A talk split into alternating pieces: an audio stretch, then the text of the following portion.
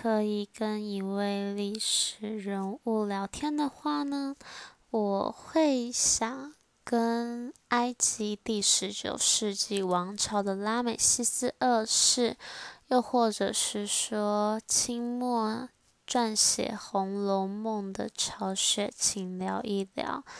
嗯，为什么是他们两个呢？因为拉美西斯二世。他是一个很神奇，我很喜欢的一位法老王，以及他跟他的爱妻奈菲尔塔利又有一段很美好、很美妙的爱情故事，所以我特别喜欢他。还有就是曹雪芹，我想问他《红楼梦》真正的结局，以及他心目中的林黛玉究竟于何方？